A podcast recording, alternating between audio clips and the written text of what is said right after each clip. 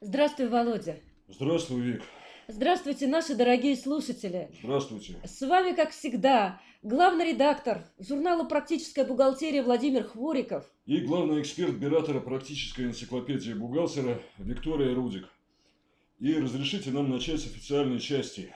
Вика хором. Мир, труд. Май! Сама ты май. Мрот. Проза какая, Володя! Мрот. С новым мротом вас, еще более дорогие и подорожавшие наши слушатели. С одиннадцатью тысячами, ста шестьюдесятью, тремя рублями. И не забудьте пересчитать зарплату и пособие.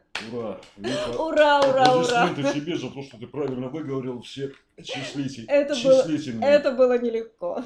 Переходим к части неофициальной. И не пеняйте на судьбу. Правительство внесло в Госдуму законопроект, инициированный лично президентом Владимиром Путиным. И если его одобрят, пускай попробуют не одобрить, то предельная, э, предельная сумма пений по налогу будет ограничена суммой долга, на которой она начисляется.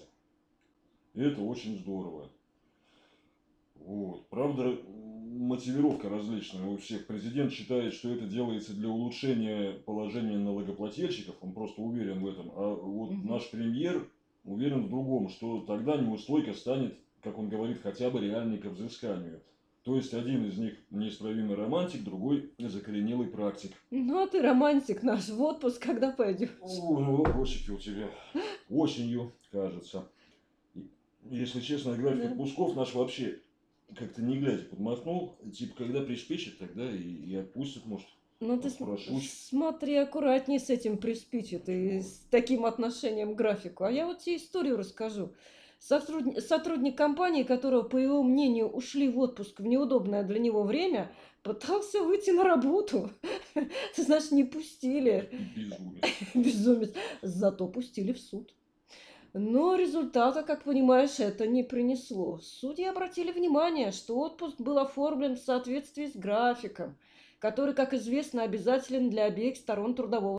И возражений бунтарь поначалу не проявлял. То есть, как и я. Ну да, а к категории тех, кто может выбирать удобное время, он не относился. Следовательно, уходя, уходи. Не меняй рокового решения. Понятно. Ну, ну, тогда вообще не пойду. А то вдруг назад не пустят. Пустят, пустят. Ладно, Вик, мы все обо мне, да и обо мне. Лучше давай вот о чем-то глобальном. Поведай. Да, пожалуйста. Вот нас сейчас в мире обижают все. Санкции Ой, всякие Ой, вводят. обижают, да. да, обижают. А мы не такие. Мы до этого не опускаемся. Наш менталитет не мелочиться, не помнить зла. А могли бы ведь, например, заявить, что упрощенка – это наше, родное, и на этом основании запретить применять ОСН фирмам, чей учредитель иностранец. Но не запрещаем же. Об этом трогательное письмо Минфина. Вы нам подножки, а мы вас широтой своей натуры возьмем. Съели, гады! Вик, Вик, спокойно. Ой, слушай, Вик, а ты на работу, когда уходил, ты кран закрыла? Какой кран закрыла? Ты что? Какой кран? Какой? Ну, да подначиваю просто, подначиваю, шу- шу- по- пошутить. Слушай, Ну, по- Слушай, ну ты, ты, ты, ты, пошутить. ты, ты, ты, это, ты, ты прекращай так шутить, Вов. Ну, серьезно.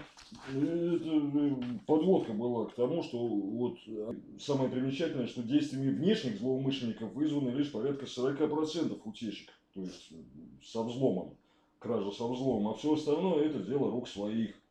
И, и еще смешно, что при этом они, аналитики, цитирую, «от- отмечают стабильную ликвидность этих данных на черном. Это хорошо. Ну все, пошутил, да? Ну только не Пошу- сказал, по- Пошутил. в каких местах смеяться. Ну, согласен, не шутка, шут- шутка не получилась. Бывает. Давай что там у тебя серьезного. А у меня вот что. С 1 июня проверить контрагента станет проще. ФНС обещает наконец-то открыть базу по всем компаниям.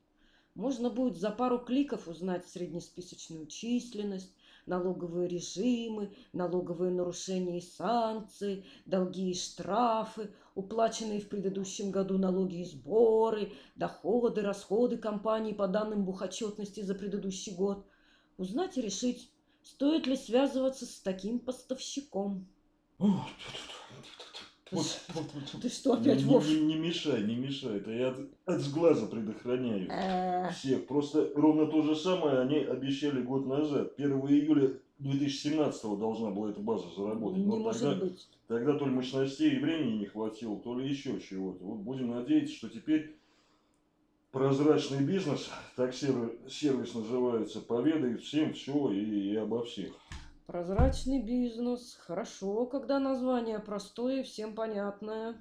Это подводка к новости была, да? Ну да. Да. мгм. Смотри, заболевший сотрудник, находясь на приеме в поликлинике, может что-то намудрить с названием компании, в которой он Может. трудится. Ну, там аббревиатуры Серьез- всякие, может. а он был не в курсе. Ну, со всяким может случиться. Так вот, гнать такого сотрудника, переоформлять больничный не нужно, разъясняет ФСС. Смело оплачивайте больничный, вам все возместят.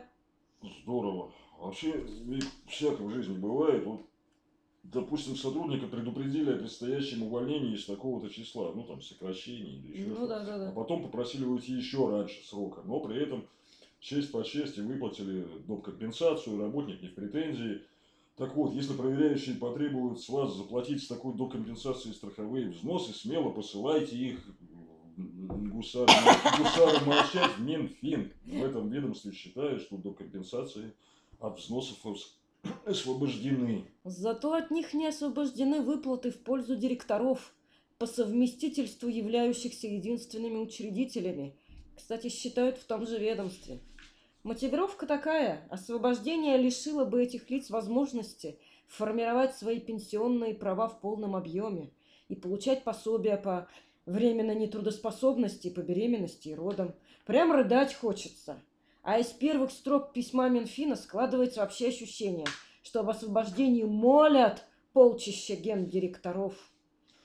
Ой, Вик, я знаю, это письмо, кажется, полчищ там никаких нет. Я думаю, что и одного гендиректора тоже там не наберется. Это, Мгм. это письмо, это очередное из целой линейки так называемых конспирали- конспирологических писем.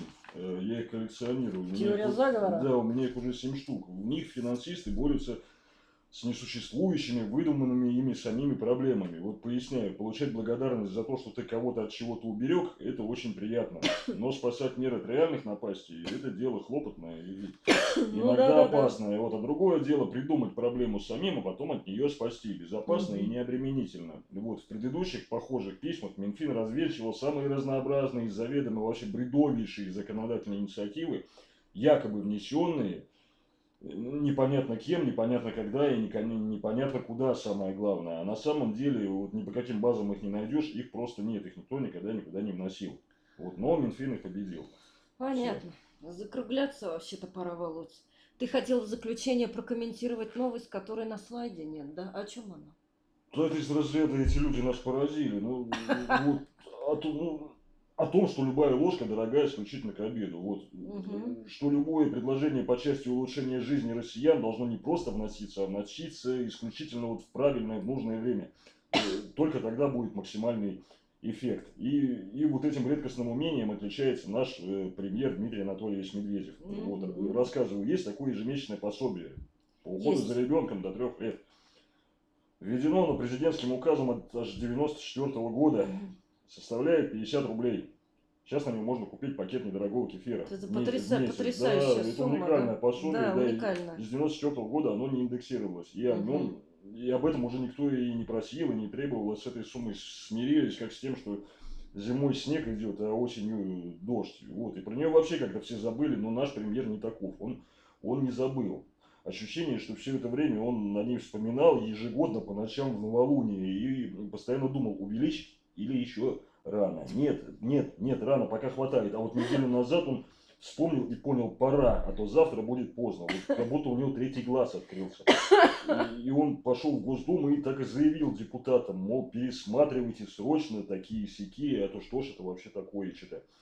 Заявил жестко, вот, и такие требования в граните отливают. А вот насколько увеличивать, он, он- им так и не сказал. И это тоже правильно. А вдруг депутаты что не допоймут, а, а потом окажется, что таких денег в бюджете нет, а держаться уже не, не за что. А вы, дорогие наши читатели, читайте «Император» в любое В время. любое. И в любое время получайте нужный и правильный совет. И не откладывайте на завтра то, что можно сделать послезавтра. Это, слушайте, нет, Володя, нет, нет, нет. Короче, Все- мы все всегда всё с вами. Мы всегда Да, с вами. Э, С вами были, как всегда, Владимир Хвориков, главный редактор журнала «Практическая бухгалтерия». И очень серьезный человек, главный эксперт оператора практической энциклопедии бухгалтера Виктория Рудик. До свидания. До свидания.